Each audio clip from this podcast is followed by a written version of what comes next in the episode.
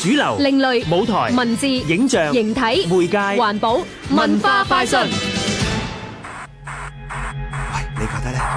唔係喎，唔講得噶，我都話唔准講啊！想話俾你知，人權紀錄片電影節又嚟啦！聽下國際特赦組織香港分會總幹事譚萬基介紹先啦。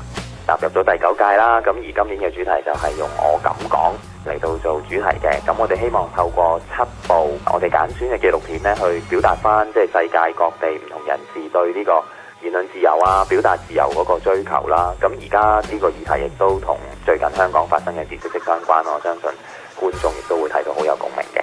今次選影嘅作品，大部分係第一次喺香港放映。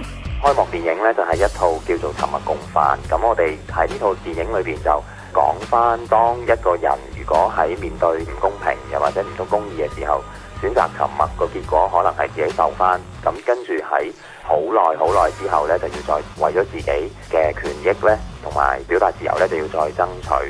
咁跟住另外我哋仲有一套叫《巾幗詩人》啦，就係講一位係。喺呢個阿拉伯嘅女性，咁點樣透過詩呢一種藝術表達去爭取點樣去發聲啦？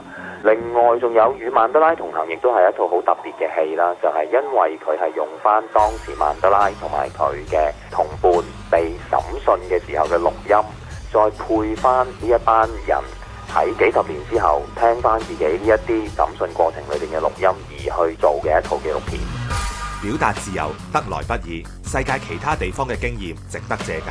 詳情請登上 hrfilm.amnesty.org.hk 九月二十七號至十月四號，第九屆人權紀錄片電影節。